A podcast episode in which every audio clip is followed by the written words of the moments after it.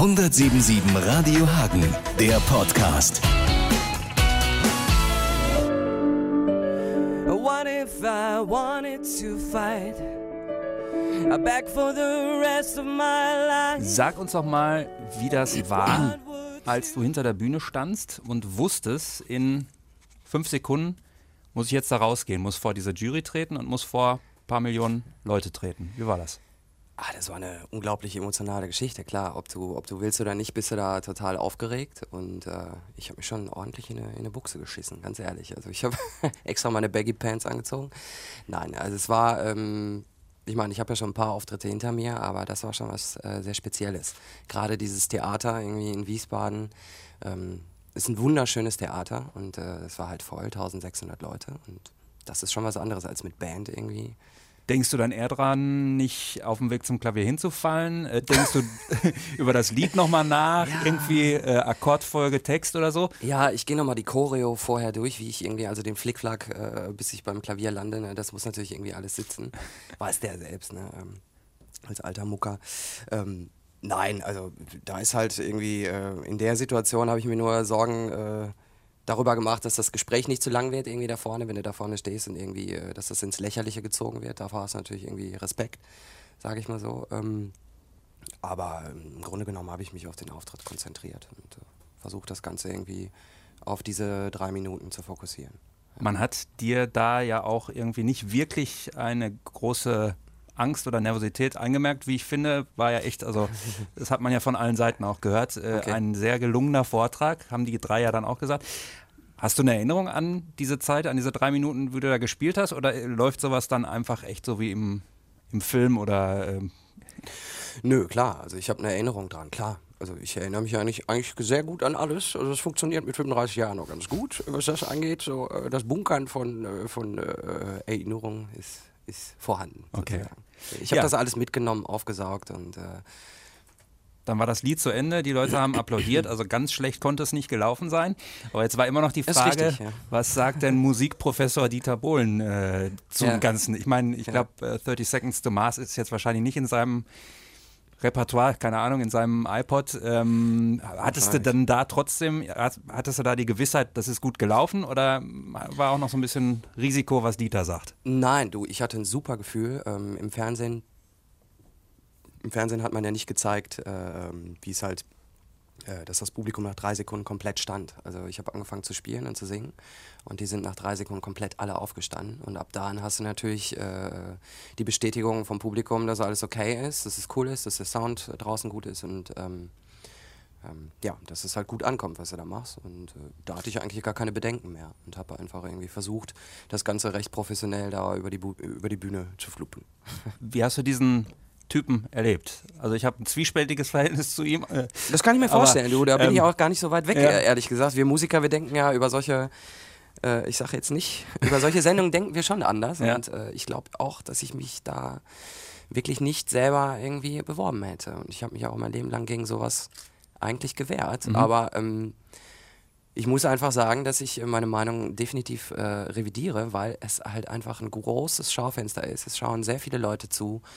Und ähm, du hast halt einfach heutzutage im Musikbusiness nicht diese Möglichkeit, ähm, so viele Leute auf einmal zu erreichen. Und wenn es irgendwie äh, positiv auf die Band abfärbt, was es jetzt schon tut, ähm, zeigt es mir, dass es ein guter Schritt war. Insofern, ähm, ja. Sollte man sich auch sowas trauen, sowas zu machen, vielleicht. Äh. Wie geht's denn jetzt weiter? Also wie w- stellt man sich ja auch als, als Zuschauer irgendwie nicht vor? Ähm, sagen die dir, Mensch, dann und dann bist du wieder dran, sieht gut aus? Oder gibt es überhaupt keine Info? Äh, Wie läuft das hinter den Kulissen ab? Nö, also du kriegst ja nicht viel Info. Du, du kriegst halt, ich habe ja diese drei Jahres bekommen und so. Das heißt aber nicht, dass du, dass du jetzt weiter, dass du direkt irgendwie jetzt weiter bist, zum Beispiel in den Live-Shows oder so. Ähm, da gibt es dann nochmal ein Auswahlverfahren. Aber inwiefern das irgendwie abläuft, da, darüber weiß ich nichts. Keine Okay.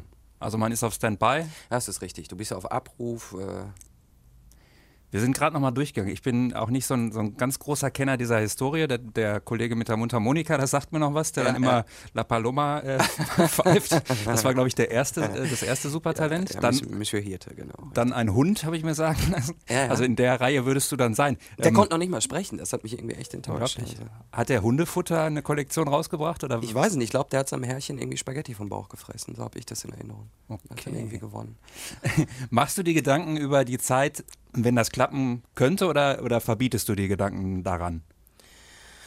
Ähm, ich setze mich damit auseinander, klar. Also ich meine, äh, ich würde gerne noch irgendwie nochmal singen und äh, zeigen, dass, dass da halt auch noch andere Sachen als 30 Seconds to Mars in meinem Repertoire sind. Und äh, da gibt es schon ein paar sehr, sehr coole Ideen und ich glaube auch, dass der nächste Auftritt, Live-Show ist dann schon was anderes. Würde dann eher ein Lied von deiner Band, die ja auch bei uns in der Bandabteilung ist, Candice gespielt werden? Würdest du Let It Be spielen oder weihnachtlich irgendwas? Genau, Jingle Bells, Ja. die Rockversion. Nein, ähm, es, es würde auf jeden Fall nochmal eine Covernummer werden. Ja. Und wenn es dann noch weitergeht, dann vielleicht, dann vielleicht eine eigene Nummer. Mal gucken. Reden wir mal über die äh, Wirkung, die das Ganze gehabt hat, unter anderem bei Facebook und Co. Ähm, bist du da, hast du dir sowas in die Richtung vorgestellt, dass das, wenn ein Millionenpublikum zuguckt, schon da auch abgeht? Oder hast du gedacht, Absolut nicht. Also mit dem, mit, mit dem Thema habe ich mich echt absolut nicht beschäftigt, irgendwie, was das irgendwie für, für Folgen haben könnte. Ne? Also es ist, sind jetzt die Reaktionen sind wirklich durchweg positiv. Die Leute sind echt total nett und auch respektvoll irgendwie. Ähm, und äh, es gibt kaum negative Kommentare. Es sind irgendwie 30, 30 äh, Fanpages irgendwie entstanden auf Facebook, was total surreal ist. Klar, ich, ich, ich saß vom, von meinem Rechner und dachte mir, was, was, was ist das denn hier für eine, für eine surreale Kiste gerade irgendwie? Aber ähm, ja, ist schon, ist schon krass alles. Also man Und- muss das schon irgendwie, irgendwie verarbeiten, irgendwie verpacken. Und äh, ja. aber die arbeiten jetzt auch daran, dass du eventuell bei 30 Seconds to Mars möglicherweise irgendwie mit äh, auf der Tour auftauchst. Ja, Zumindest. das ist, äh, das ist eine großartige Kiste. Das war eine, ähm, ähm, eine Aktion äh, der Fanseite von äh, 30 Seconds to Mars, den sogenannten Echelon. Und äh, die haben das ins Leben gerufen, dass, äh, dass ich halt irgendwie ein Duett mit Jared äh, während der Deutschland-Tournee oder irgendeinem anderen Konzert ähm, singen könnte. Inwiefern das zusta- zustande kommt, wäre natürlich eine, eine total geile Kiste, da irgendwie sowas zu machen. Für mich halt auch eine riesen Herausforderung. Für ihn vielleicht auch, ich weiß es nicht. Zeig sie mal, wie man es richtig singt. Ja, sicher. Also, so klingen wir im Pott, ne? So, komm, break me down. Ja, da können wir wohl gespannt sein. Jeder, der das unterstützen will, findet äh, bei Facebook die einschlägigen Seiten. Richtig. Drücke ich viele Daumen, dass du Du hast nur zwei. Dieter, stimmt, wenn ich jetzt mal durch, dass du Dieter und seine beiden Mädels da Ja. in Grund und Boden spielst. Und äh, ja, ich glaube, ganz Hagen steht, steht voll dahinter. Ja, ich, ich habe auch, ich hab auch das Gefühl, also das ist auch ähm, nochmal ein Punkt, den du ansprichst, dieser, dieser gesunde Lokalpatriotismus, der hier äh, gerade, was das Thema ähm, angeht, unterwegs ist, finde ich, finde ich, das ist eigentlich das Schönste überhaupt an dieser an der ganzen Geschichte. Also es ist nicht irgendwie, dass ich das äh, zelebriere, dass ich jetzt beim Supertalent bin oder so. Es ist nicht so eine, so eine Ego-Kiste. Es klingt komisch, ist aber wirklich so, sondern ähm, das, was daraus resultiert, also diese, dass, dass irgendwie äh, alle Hagener so zusammenhalten und irgendwie dieses Thema völlig supporten und ähm, dass dann halt auch vielleicht wieder irgendwie mehr Aufmerksamkeit, was, was äh, Kultur und Mu Musikalität in Hagen angeht, ähm, auf unsere tolle Stadt irgendwie äh, ähm, gebracht wird. Das finde ich halt irgendwie diesen Gedanken, den, äh, das ist eigentlich der schönste an der ganzen Geschichte. Zum Schluss müssen wir jetzt noch aufklären, wer hat dich denn jetzt angemeldet? Wer soll er sich melden? Hast du irgendwie einen, einen Finderlohn sozusagen ausgesetzt? So, an den, an, den, an den Typen oder denjenigen, der mich angemeldet hat bei dieser Sendung, äh, also du weißt es wirklich nicht. ich weiß es wirklich nicht. Nee, es ist, es ist keine Story. Also ich meine, wenn, dann wäre es wirklich eine gute. Ich habe es mir nicht ausgedacht. Wenn es ein Hagener war, bitte melden. Wir Richtig. zimmern Auch, ein Denkmal. auch, auch wenn es kein Hagener Ja, war. genau. Es gibt Geschenke. Weihnachten kommt bald, Schätzelein. Okay, toi, toi, toi. Ja, ich danke dir, Robin. 177 Radio Hagen, der Podcast.